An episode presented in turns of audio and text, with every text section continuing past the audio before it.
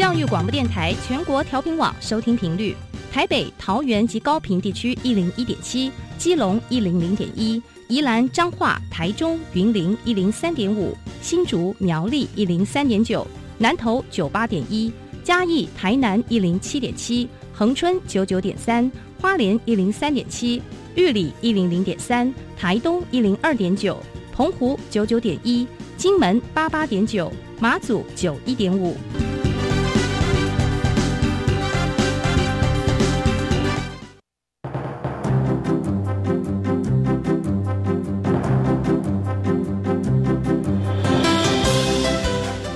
的教育要怎么做才能使孩子面对未来的社会呢？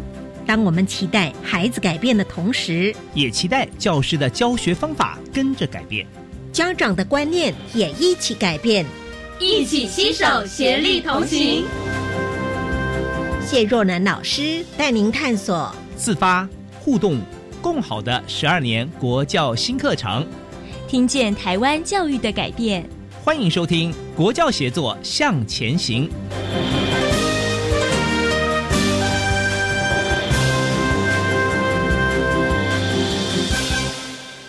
国教协作向前行，欢迎听众朋友在礼拜三的晚上一起来收听我们的节目。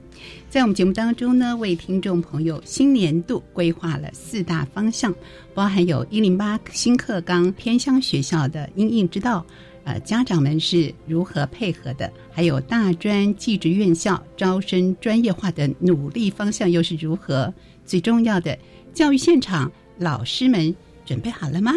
我想这样的一个问号，对于很多听众朋友来说都是非常关心的一件事。所以今天呢，我们就要特别为听众朋友邀请来宾，在节目当中跟听众朋友一起讨论分享，老师们在素养导向的课程改革跟教学革新的过程当中，他们的专业角色是如何，如何来提升个人的专业全能感呢？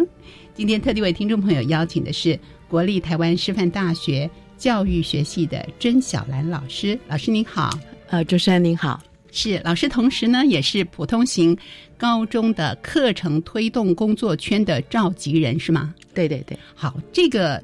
课程推动工作圈，我们待会在节目当中也会特地请老师跟听众朋友介绍这个好的相关的内容。好，老师呢，我相信呢，对于听众朋友来说，对我们家长来说呢，一定非常关心，在一零八课纲之后呢，素养导向这种课程的改革跟挑战，对于老师来说，是不是有一定的冲击性在呢？呃，这绝对有的，因为素养导向课程的部分强调的是以学生为中心，嗯，那重点是要发展学生的能力，特别是相关概念的学习，能够做迁移，在新的情境当中能够迁移，所以就跟以前传统记忆背诵的教学或应用考试的教学。呃，不太一样，所以很着重学生的学习表现。嗯哼，所以呃，这个对老师来讲是一个蛮大的冲击，不是赶进度，而是学生该学的概念、知识概念还有能力是不是学好啊？那这个部分是一个关键点。所以对呃老师而言，就是要改变一些呃教学思维。要教学的思维，对，嗯，因为要更多的以学生的能力培养为主轴，而且是要教会概念，而不是知识的记忆背诵。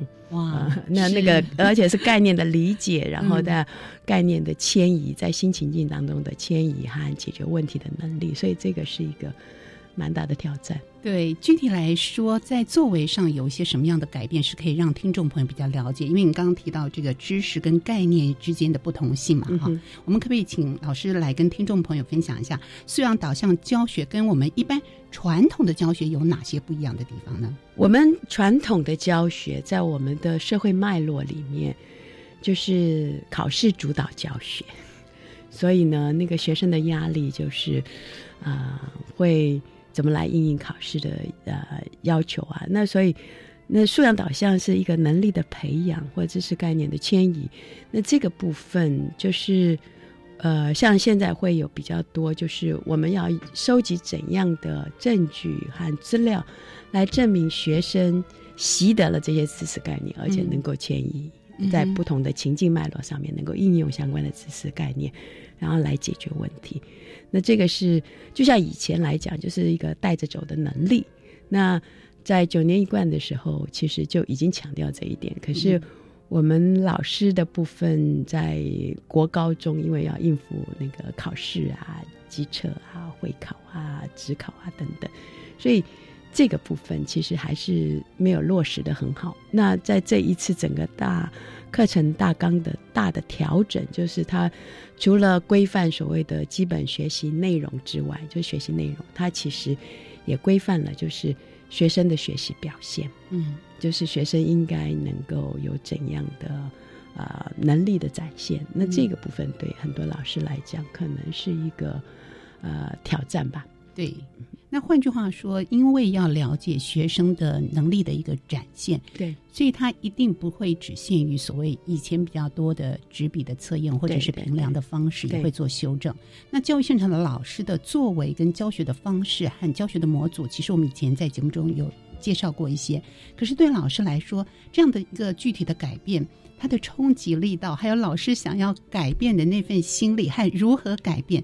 是不是也可以在节目中跟听众朋友分享呢？其实这个部分，我相信其实有很多老师在教学里面，他其实是非常就是专业知识上面是呃充足的，但是在教学生怎么来呃了解学生真正习得的能力是什么？那我因为过往一直不断的赶进度。嗯，所以并不是有那么多的时间来了解学生实际上学到什么。嗯哼，就是透过考试来评估说相关的知识概念有没有。那这个部分，嗯，对老师而言要转向，就是说要收集客观比较好的一些资料或证据来展现学生了解的程度，就对相关概念了解的程度而言。那老师在放不下所谓的赶进度这样，或者是统一考试上面的那种考试压力的时候，呃，对老师来讲是一个比较大的调整吧。而且，因为如果说我们要了解学生的能力，在课堂教学的时候，你就必须让学生能够习得一些，或者是让提供一些机会，让学生能够展现他们知道些什么。那要透过一些讨论，或者是学生有一些。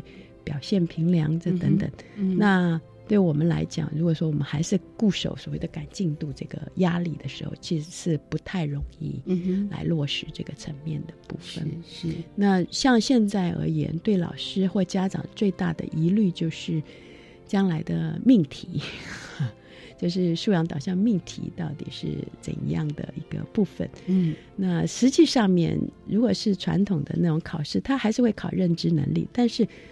他还会考那个部分，就是比较高阶的思考和应用转化的能力，而不是单纯的记忆背诵。对，所以这个部分大家还不太确定会是怎样的一个考试方式，或者是怎样的一个评量，所以大家有这个焦虑。对，所以需要这个招生专业化啊，所以我们在各自的领域范围内一起来努力这件事情。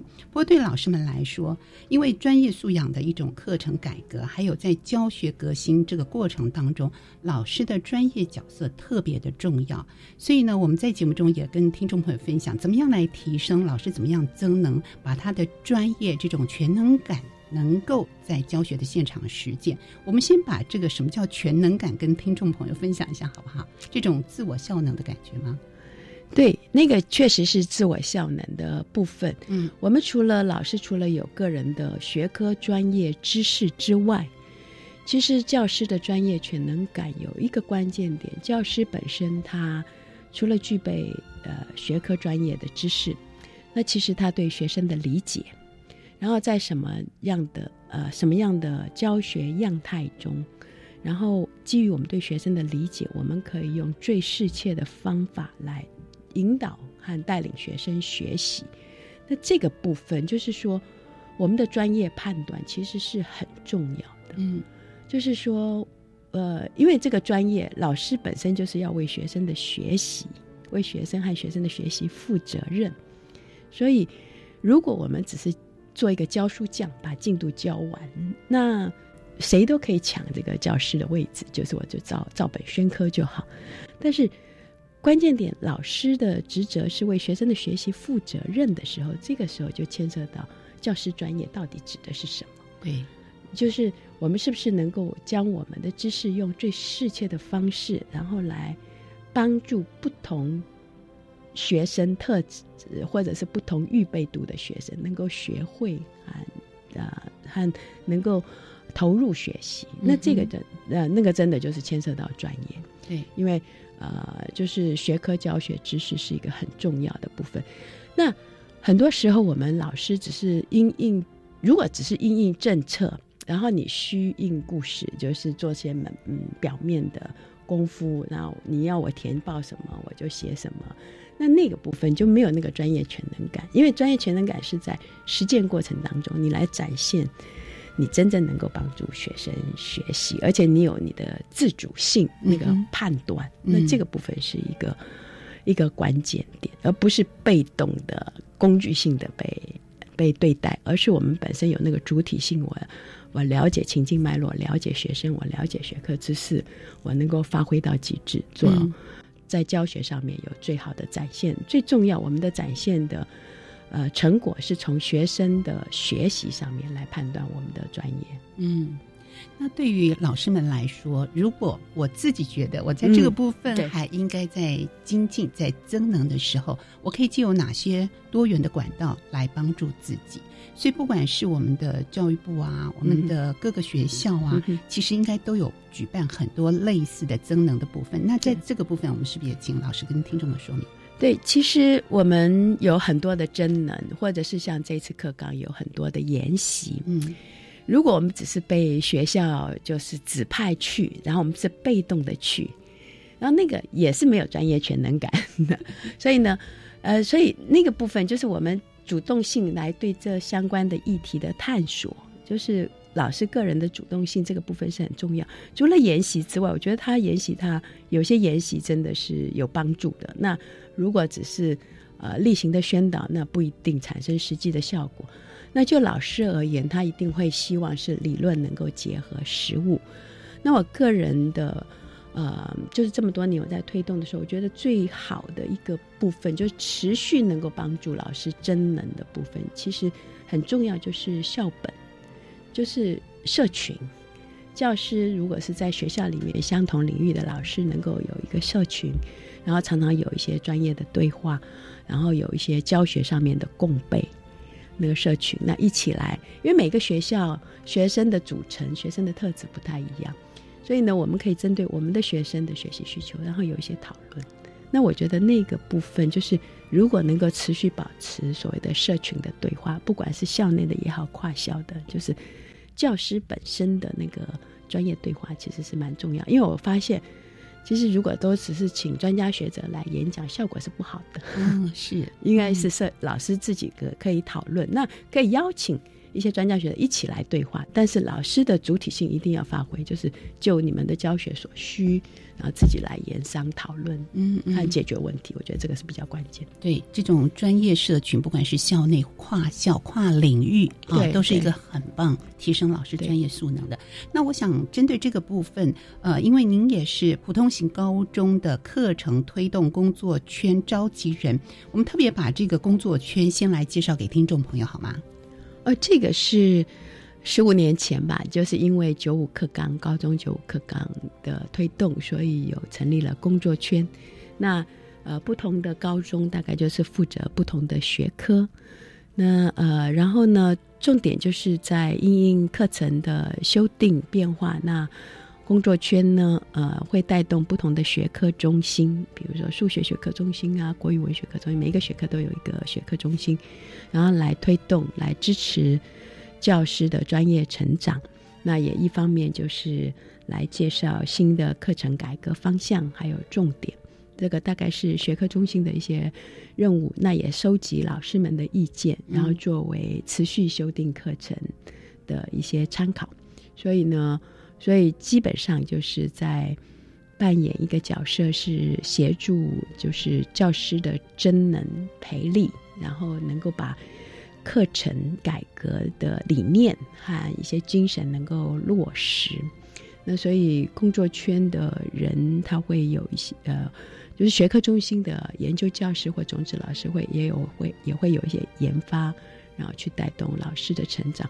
就像刚刚在讲的教师真能的管道，那不同的学科中心他们所研发的资料，或老师的教学的录影带，或者是他们呃也放在学科中心的网站上面，所以老师其实也可以透过这些学科中心的平台，那他透过自己的搜寻和了解，也可以真能。就是不是说要被动的人啊，就是等待呃学校办研习啊，然后才能够真能，而是学科中心也在提供一些足够的资讯，来帮助老师获得相关的最新资讯，能够呃持续的来落实课纲，就是新的课程改革课纲的理念啊，或者是教学的方法。对，那它成立有一段时间，那因我们一零八课纲的一个改变，在内容跟策略上，还提供的平台教学上，是不是有些转变呢？啊，有，呃，我大概是两年前接工作圈担任召集人，所以，呃，我有有一些改变，就是说，因为领纲各个学科的那个领域的那个纲要公布了之后，那原来就是大家，呃。我在接之前就会有一些座谈，了解各个学科中心碰到的困境啊和需求，所以呃需求评估和问题诊断是很重要的。所以后来就做了一些调整。那领纲的部分，因为它如果是要大家去解读，有一点辛苦，所以我就带着我们的学科中心的老师来萃取领纲里面从基本学习内容来萃取出来哪一些是每个单元里面最重要的学习概念。然后那，呃，是什么？那从学习表现这个，就是领纲里面所规范的学习表现来萃取出来，就是学生必须要习得的能力是什么？那这样子的话，我们呃发展出来就是课程地图，就是每一个学科的课程地图。因为我觉得，就老师而言，他在推动的时候，他最重要要要有一个整体的概念，就是你这三年高中的话，你这三年的学生学习的重点、教学内容的重点，那些重要的概念，那有一个蓝图，这样就比较好做。那我们当初在推的时候，也有一个概念，就是我觉得化繁为简，以简驭繁是很重要的。因为我们拼命跟老师说什么东西多重要，然后讲的很复杂。呃，其实老师就会，呃，还没做之前就会产生抗拒。但是我们如果是我们能够先做萃取，然后我们就把这个东西就说，哎，这些是最重要的，这些是最重要的概念，然后这些是最重要的能力。那如果这些是重要的能力和概念的时候，那也是我们评量的重点。那我们如果是透过一些一些核心问题，然后帮助学生，就是搭音架来帮助学生学会这些概念。那就容易多了，就是让，其实任何的一个改革，有一些东西是不变的，有一些东西是变的。所以我们在呃工作圈里面，我们也带着老师做专业成长，研究教师和中职老师做专业成长。那他们去带其他呃老师的时候，各个学科就会比较清楚，有一个完整的图像，然后再来做沟通。然后，因为每一个老师其实最关心的是他自己学科。教学内容。是，所以我觉得不要去说，哎，这个不重要，不是不重要，因为我觉得任何的改革，或者是我们即便是现在在推比较是以学生为中心的探究教学这些也好，有一个关键点就是学科的，就是那个知识内涵，就是概念的那个叫做学术上面的严谨度是重要的。嗯，那要加上去的，就以前老师都很强调这个。可现在要再加上去的，就是要建立跟学生的关联、生活情境的关联，就加这个部分进去，并不是要否定学科专业知识的那个价值，而是再加上说啊，如果以前这样教，这拼命谈学科知识概念，可是学生会觉得那个跟他没关。那我们现在在教的时候，怎么建立关联？我觉得这两块就不会，如果我们沟通的清楚，老师就不会抗拒。是，所以听众朋友是不是像我一样听懂了呢？就是以繁化简，以简驭繁，把这概念呢先梳理起来，然后建立起蓝图，还有我们的课程地图。所以这个对我们身为家长的也是特别重要。我们一方面了解了老师们这么用心努力的在增能的部分，一方面也就今天我们的小兰老师跟听众朋友的叙述的时候呢，我们同时也了解了一零八课纲。那么老师在增能这部分呢，不但有专业的团队来协助，其实对每一个老师来说，我们对未来自己在这个领域里面的主动性，还有这种全能感的增加，也是特别特别的重要。在下节节目当中，我们是不是也可以请老师举出实例啊，帮助听众朋友更加清晰这样的一个概念？我们先休息一会儿。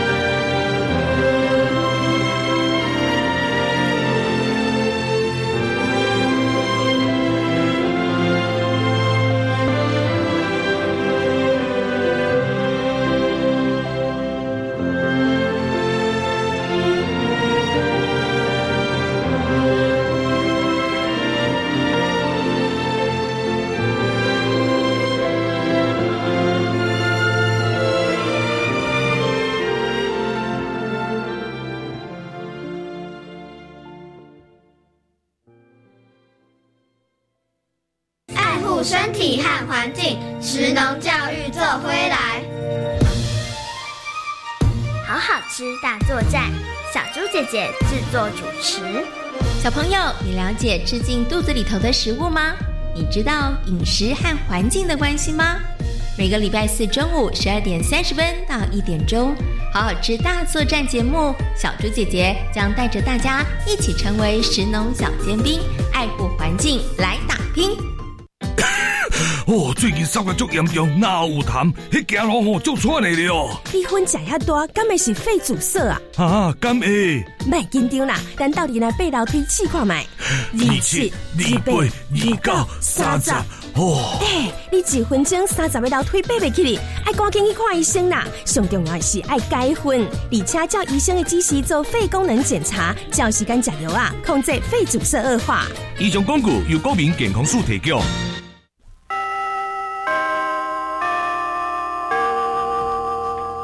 老师，请问喝什么最健康呢？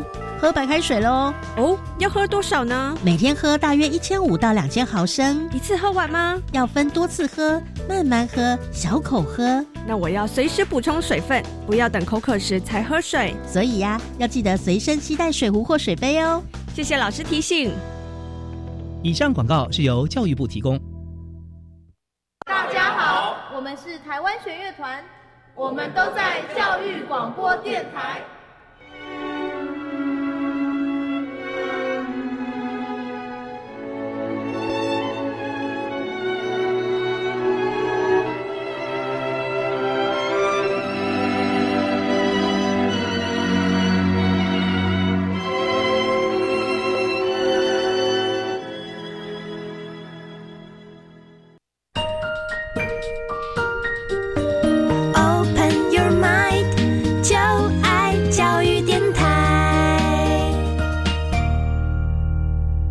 向协作向前行，我是谢若楠。今天节目当中呢，我们特地为听众朋友邀请到国立台湾师范大学教育学系甄小兰教授来跟听众朋友一起探讨，我们怎么样提升老师的专业全能感，精进教学的实践力。呃，小兰老师同时也是普通型高中课程推动工作圈的召集人。那么在节目前段呢，也跟听众朋友介绍了这个工作圈。我想对听众朋友来说，呃，实际的感受到老师在工作圈学习跟增能的部分也是非常有帮助的。老师可不可以举一两个你们在进行的方式啊，或者是呃，怎么样来帮助我们老师提升他们的专业素养？呃，我们工作圈主要就是针对不同。学科中心的研究教师或者是种子老师，因为他们要协助做相关的推广或老师的真能的一些工作，所以呢，我们在带我们的这些老师的时候，其实我们就会常常办工作坊。那配合新课纲的推动的时候，打个比方，像刚刚讲的课程地图，其实老师花了很长的时间在研发。那我们现在已经产生了所谓的概念图，就是这三年高中这三年学习的重点是什么，包括重要的核心概念或重要的能力。那我们有个概览图出来。那现在有一个部分就是我们怎么来带学校校本的教学形式历史的课程地图，因为我们有学生的学习进程嘛，这个需要很重要很规划。那每一个单元学习的。核心概念是什么？那能力是什么？然后有哪些核心问题可以来帮助学生学习？那我们平量的重点，工作圈的老师，呃，就是工作圈在带着学科中心的老师在做这样的推广、推推动。那包括我们也做了是素养导向教学的设计。那其实素养导向有一个重点，它很强调的就是学生探究的能力。就是学生要学会，那这个也跟素养有关，就是要学会研究，然后会有思考，然后会沟通表达。那这些好像感觉是一般性，可是当学生能够用自己的语言来跟他人沟通这个学科相关知识的时候，表示他真的理解了，而不是重复和背诵。我们也都也也有带着相关的，比如说探究教学的。设计。那我们怎么来带学生能够进行探索？然后呢，透过这样的探索，他也学到这些相关学科或者是跨领域的一些知识概念，真实情境当中。这些知识概念是怎么应用和解决问题的？嗯，所以一定要让学生投入。那因为这个过程当中，其实我们要，我我们也发现，就是要让老师能够会问问题哈。其实好很很很大的一个挑战，因为以前我们老师就。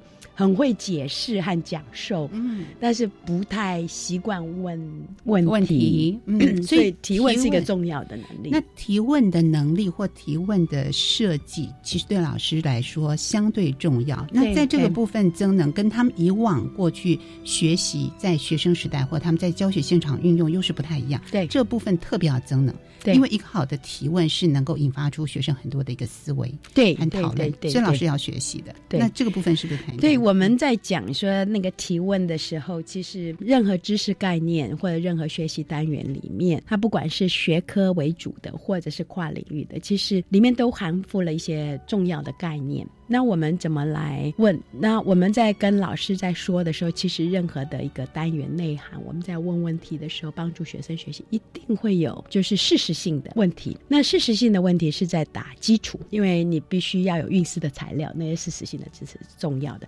但是不是像以前都以事实性的知那个问题为主？那事实性的问题之外，还会有。概念性的问题，概念性的问题就是呃，厘清帮助学生能够理解、能够迁移，这个叫概念性的问题。再来就是还会有一些辩论性的问题，辩论性的问题就牵涉到观点啊、立场啊，你考虑的因素不同啊，那有些问题是不会有绝对的答案的。那其实我们也要。训练让学生能够思辨，能够批判思考，类似这种部分，会了解自己的立场和考量的一些因素。所以我们在带这些研习的时候，其实也有跟老师说，其实我们任何一个教学内容，我们在设计的时候，其实我们可以透过不同层面的问题来帮助学生。掌握那个基础知识概念，然后呢，掌握那些概念之后，能够知道这样的概念在迁移在不同情境里面，那是可以怎么运作的和转化的辩论性的部分。所以这个也是一个练习，蛮有趣的。那老师们也要在这样的工作坊里面好好的练习吗？可能也要分组，就是我是学生的角色，然后老师。然后互相的这样提问，是需要实际的演练的吗？有有有有，因为他每一个不同的呃学科中心的老师，那他们在参与工作坊的时候，那他们在做一个素养导向教学设计的时候，就让他们来练习问问题。因为你问题问得好，其实就是帮助学生搭一个音架，来帮助他学习。嗯，那学生也可以透过这些问题来自我检核。说他哎，他会不会回答这个问题？他有没有这样的知识概念？这是为什么我们说，如果是我们建立一个就是形式力为本的一个课程地图，每个单元都有概念，然后能力，还有一些问题放在那里的时候，其实然后评量的重点就是这些相关的概念和能力。那我们后面再做教学设计，嗯哼，那来帮助学生学习。那这样子的话。其实这些问题问得好的时候，我们有这些问题结构在那边，其实学生就可以自我解。他有没办法回答这些问题？那他能够回答，就表示他对这些单元内容或者是这个东西也掌握了，也充分掌握了，对，也理解了。对对对。所以从一个好的提问当中，我们可以了解学生他现在所处于的位置跟能力、对态度。那这样的一个互相的练习和增能的过程里面，会被产生一些困难？比方说。时间上的排挤，因为这可能要花一些时间。那老师们会遭遇什么样的困难？那怎么样克服解决呢？这个部分，我觉得我们在参与的学科中心老师，他们呃学科知识真的是非常的丰厚，所以他们在处理上面是还蛮能够在处理事实性的问题是没有问题，大概都可以处理的很好。那主要是概念性的问题的部分，就是要花一些功夫，然后来演练。但是我后来发现说，哎，其实老师是可以做到的，是可以做到的，只是说以前没这个习惯。其实是可以做到这个部分。这是为什么我刚刚在讲那个社群的运作很重要。如果你是一个人，你要做所有单元的设计和问题思考，很辛苦。但是你是一群老师，那不同的老师可以负责不同的单元的设计和思考，那就可以节省力气。那这样子的话，那个真能的部分，我们可以分享到其他老师的他们最精华的一些教学设计思维和他们的教学经验、教学实施的一些经验，那也来激励我们自己。所以那个、那个部分的互动和冲击，就是会有加成的效果。不是说我们每一次去听别人讲，然后他们介绍的一套回来应用，然后下次又要再听别人喂养，而是我们是觉得是自己老师之间互动，然后彼此的交流，就经验交流，还有设计的分享，我觉得那个是很好。也因此又增加了老师的全能感。对对对对对，在这样的一个工作坊当中不断的提升。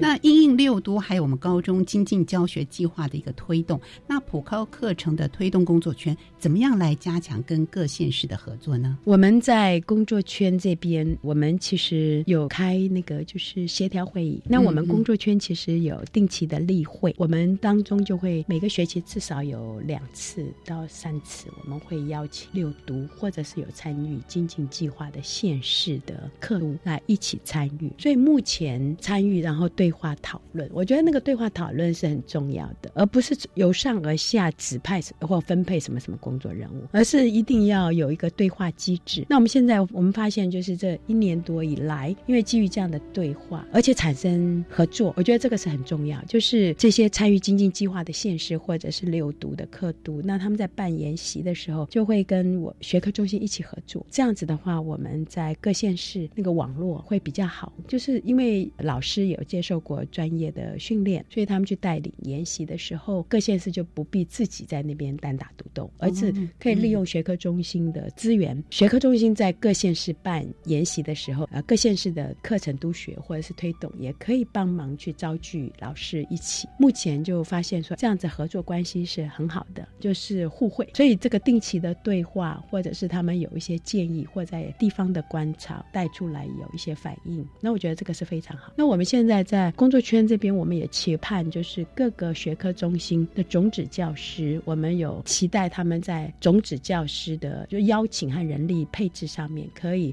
就顾到不同年龄层，老中青三代，这样才会有传承。那我们也期待就是说，全省各县市能够都有种子教师。那这样子，我们就将来在推区域策略联盟的时候，在区域里面长期的来在地来支援教师。的专业成长，这样就会更好。所以我们其实都有用 JS 的图来呈现给各个学科中心，让他们知道种子教师的全省分布情况。嗯，那我们现在六都也会推荐一些在地的老师、种子教师，然后来接受学科中心的培训。那如果培训通过的话，他们就可以在地来协助在地教师的专业成长。嗯哼，协助在地教师的专业成长是特别的重要。对，要帮助老师也可以运用在地的相关的资源，对，来做一个分享。对。所以，怎么样来维持住老师的教学的热情跟这种主动性？嗯哼，或者是对于老师们来说，这样的一个改变跟冲击和挑战是一定存在着。嗯哼，怎么样来激发他们？有没有遇到一些困难的地方呢？有，当然有。有的时候，如果我们任何一个改革沟通不是很清楚的时候，或者是我们期望的过多，或者是。嗯，那这还没做，样有一些老师就会先抗拒。嗯，那特别有一些改变。那我觉得有的时候，老师其实都关心学生的学习。我必须说，老师都关心学生的学习，只是有很多时候我们改革的时候有太多外加的工作。嗯嗯嗯，这是为什么？我刚刚在讲说，嗯，就是要以简驭繁，我们要把它抓到最重要的那个工作项目。那让老师不会觉得太多外加的要求，那因为老师本来就是为学生和学生的学习负责任，嗯，所以呢，那这个部分呃就是要化解，然后了解老师的需求，所以我们相关的研习还有相关的真能的部分，是能够满足教师教学现场上面解决他在教学现场碰到的问题，所以我一直觉得说。我们怎么建立教师的支持系统？学生需要有一个很好的学习支持系统，可是老师的专业成长也需要一个很好的支持系统。这个支持系统不是由上而下，应该是上下交流。比如说，我们透过政策层面，或者是工作圈工作的退化，我们做一些规划。可是，在地老师的呃，或者是学校老师的需求的时候，我们也必须满足，因为他们也不是被动来回应我们的要求而已，因为他们也知道学生的需要，那他们的困境是什么？那我们需要提供一些。支持这个部分来帮助他们化解一些问题。那老师其实是很愿意成长。我们这些相关的真能和研习，不是只是在做所谓的政策宣导。对。因为任何政策背后都有很好的理念，所以呢，要跟老师更多沟通这个理念的缘由，还有整个全球的发展趋势。嗯，为什么要做这些改变？那如果我们回到是为了学生的学习来做思考的时候，而不是所谓的业绩，而是为了学生的学习，强化学生的学习的时候，其实老师是愿意。所以这个上下交流还沟通。是特别重要，对对对，嗯，把这样的一个理念传达给每一位现场的老师。那对于老师们来说，维持住这样的一个热情，其实是需要互相彼此一个协助。专业的社群也特别重要，所以在社群这个部分，你也看到老师们的努力吗？哦，有，其实我们有看到非常多老师，其实他们也在带社群。嗯，其实有很多跨校的或者是校内的，其实是还蛮活跃的。那只是说，呃，老师如果是一旦接触了，然后享受到那里面所带来的那个支持和优优点的话，老师们都其实都是愿意的。那很怕的就是每一次，如果是原来的学校里面那个工作又变成是分配工作啊，要那个就就失去了原来的意思意义了，而是说老师主动来处理他们自己教学专业上面的问题，那老师其实是愿意参与。愿意参与的，那这个部分是还蛮蛮关键的。那我我我是要再次强调，其实老师其实是呃是认真的，那他们也在乎他们的教学表现。那所以有很多时候，我们也也是希望说，老师的那种成功经验，或者是能够有更多交流分享的管道，能够被看见。嗯哼。所以呢，我们也在鼓励用不同的方式。然后老师的不错的教学设计，我们可以看到网站平台上面，或者帮助老师能够做相关的发表。是，那他们在这方面如果能够被肯定，就更激发他们那个意愿。那我们在过往也是，呃，后来发现说，哎，其实有很多时候我们的研习是请老师一起参与，老师分享他们的设计和他们的经验的时候，那老师的专业全能感出来了，所以他们就可以成为很好的。叫做领头雁，哈，就是就是可以带的很好，然后他们专业全能感，那一旦他们那个部分有很好的发挥，获得很好的肯定，他们自然就投入的非常多，也不需要我们从外部要求。而是他们自己那个自身内在的动能就出来。我觉得提升和激发老师内在的那个动能特别的重要，给他们一个表现肯定的机会也是很重要的。对对对对，所以我们必须也要跟外界沟通，跟家长们沟通。对对对，家长们也要给老师们很多的肯定跟加油。对，我是觉得是要信任专业。嗯。那我当然也跟老师们说，比如说学校在规划一些方案的时候，特别在素养导向，包括家长也都很质疑，对不对？啊，也会有一些焦虑。所以我是觉得是，不管是在沟通，或者是在做像我们讲说学习呃历程档案啊、表现评量啊这些方式，跟以前不太一样。其实有一些讨论要。要跟家长说明，要纳入家长一起规划。嗯，那任何的一个改变不是一个老师个人的事情，是学校老师一起的事情。那也要纳入家长，让家长能够理解，那获得支持。那我也很期盼家长能够建立那个很好的信任。信任，我觉得信任也是一种期许，所以就会让老师也就。做得更好，没错啊，我们有对老师更多的信任，老师呢也经由自我提升和增能的部分，增加自己专业的全能感，希望在教学上能够呃完全尽心尽力的能够实践出来。我们今天也非常感谢小兰老师在节目中来跟听众朋友说明分享，谢谢您，谢谢谢谢。节目继续呢，我们邀请听众朋友一起来收听伊人特地为我们制作的课纲交流道。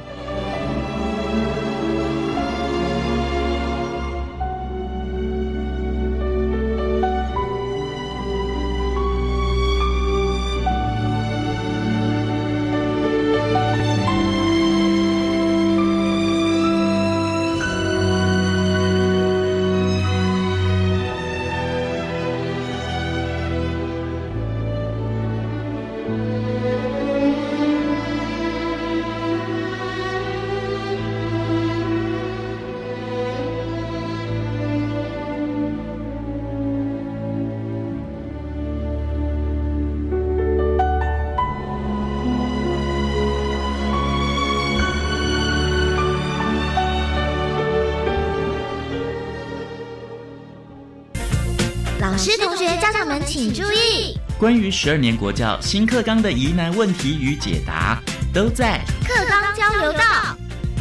欢迎来到课纲交流道，我是伊人。一零八学年度入学的高一新生，在三年应修得的一百八十学分中，有五十四到五十八学分是选修课程，而多元选修课程就是其中一类。学生至少要修习六学分的多元选修课程。诶，想必听到这里，许多同学及家长就有一点一头雾水了啊。我们知道选修就是同学们可以不用被硬性规定一定必须上的课程，所以通常可以有更多元的选择。或是依照本身的兴趣去修习该学分，哎，但是我们也常常听到不同的选修名词，像是所谓的加深加广选修啊、多元选修等等，这些专用名词在听到的当下，其实很难直观性的马上了解它的内涵到底是什么。关于多元选修，其中是不是又有一些关窍，是我们的听众朋友会想进一步了解的呢？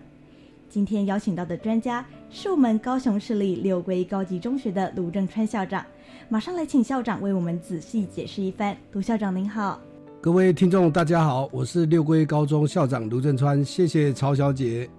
是，请问校长哦，到底多元选修的课程是什么呢？能为我们解释一下其中的含义吗？它是由学生自选的吗？好，谢谢曹小姐。就如同刚才在开场的时候曹小姐所说的。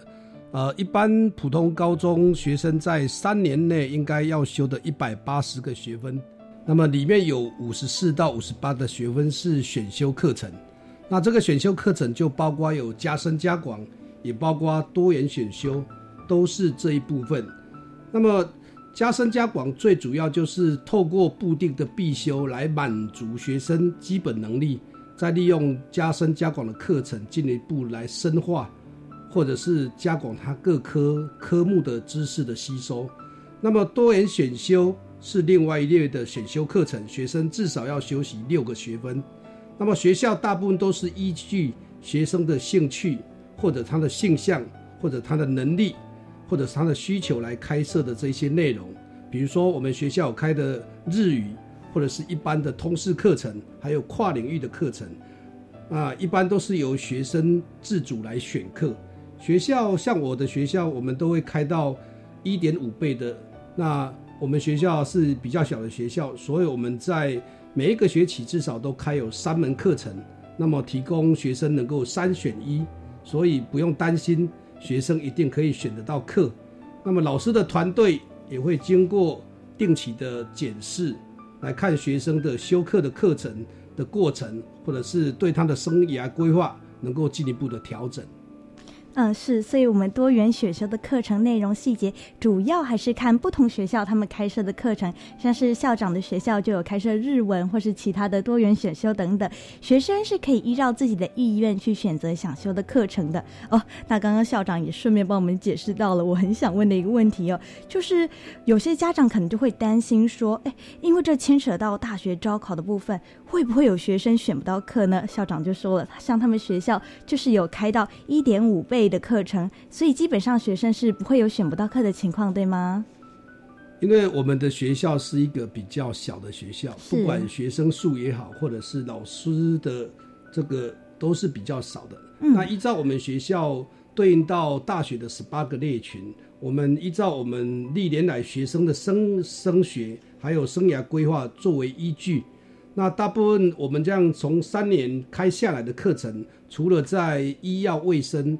及财经学群这一方面，学生比较没有选以外，其他所有大学对应的学群都会选到。那如果万一有学生选到我们没有开的课程，那么我们会协助学生依照他所选的开放许多的微课程。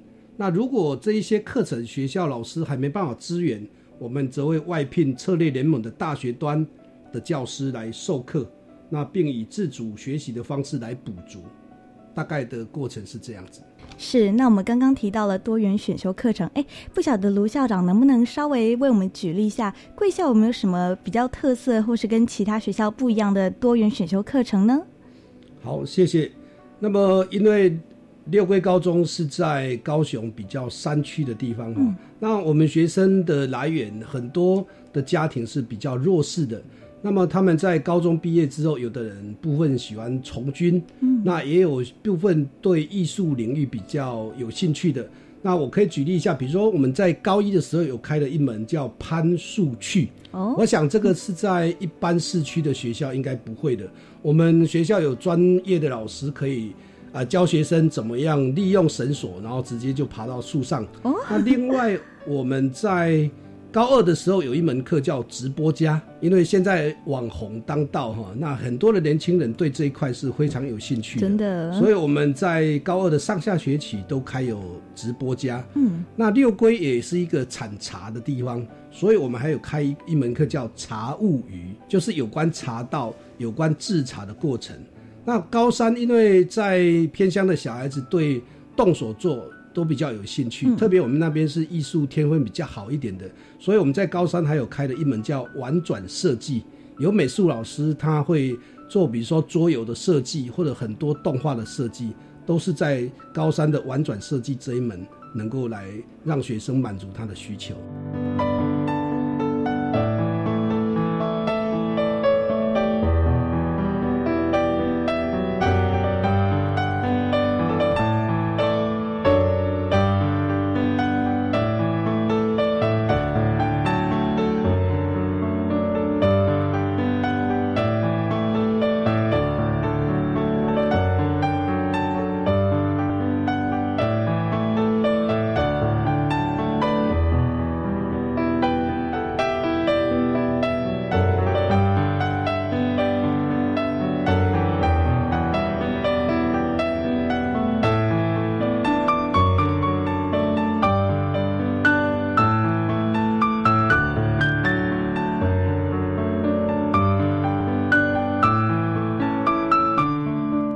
这样听起来真的很有趣，就是学生如果有不同的兴趣，尤其是像现在真的网红当道，我们有不懂的，透过多元选修课程，现在就可以学习到，甚至说，哎，攀树去，真的是城市的孩子应该是完全没办法接触到这一块的。觉得在高中时期就能先选择自己有兴趣的课程来研修，可以让自己在未来更清楚，哎，我可能适合什么职业之类的，真的是蛮好的。哎，那刚才有听到校长说，贵校有蛮多的孩子毕业之后会选择去哎从军志愿役的部分，这在我们城市中是蛮少听到的。能够请校长为我们解释一下，哎，怎么会有这样子的一个状况吗？呃，六龟高中的学生大部分的来源，他们的家庭是经济是比较弱势的，是所以在将近有三分之一的学生在毕业后，大概都会选择不管是就业或者是服志愿役，那能够马上的来改善他的家庭的经济为先呐、所以大部分我们在高三的时候也有开的多元选修里面有一个运动与健康，大概就是为了这一些学生，让他们的在体能训练。另外，我们跟国防部有签一个国防专班啊，这个班就是定期的会有国防部派员来向学生做各方面的训练，或或者是体能或者是智力的测验，让学生。以后如果到了国防部，不管是志愿役的士兵也好，或士官班也好，都能够从容的去面对了。哦，啊，这个家长都非常的支持，因为他在短期间就可以马上改善他的经济状况。嗯是所以为什么六桂高中的小孩子里面，大概会有将近三分之一的学生毕业之后是选择去服役、服志愿役，是这样子的。哦，是，今天真的非常感谢卢校长这么用心的解说。想必听众朋友们对于多元选修和它的内涵以及可能造成的问题，我们该如何解决呢？都有进一步的了解了。我想我们真的不用太过的去担心说，哎，自己会不会选不到课啊，或者是说到底该选什么才好？我们应该怎么选呢？其实就是哎，听听自己心里的声音，你对什么有兴趣？你未来想从事什么职业呢？或是你有什么想特别精进的能力呢？你想学习到什么呢？从这个部分去选择，可能你学校有开什么样的课程，像是卢校长的六龟高中就是有攀树去啦，或者是日文课程、国防专班等等的特殊多元课程。那你自己所在的学校又提供哪些课程呢？仔细的去研究看看自己的学校有什么样的多元课程，然后聆听自己内在声音，知道自己想学什么才是最重要的。真的非常感谢卢校长，谢谢您。谢谢，谢谢大家。是，同时也感谢所有听众朋友的收听，我是伊人，课刚交流到，我们下周再见喽，拜拜。同时呢，我们要感谢所有听众朋友的收听，欢迎您在每个礼拜三的晚上六点零五分继续收听我们的国教写作向前行。我们所有的节目内容也会放在我们的电子报当中，欢迎听众朋友来订阅。感谢您的收听，祝您晚。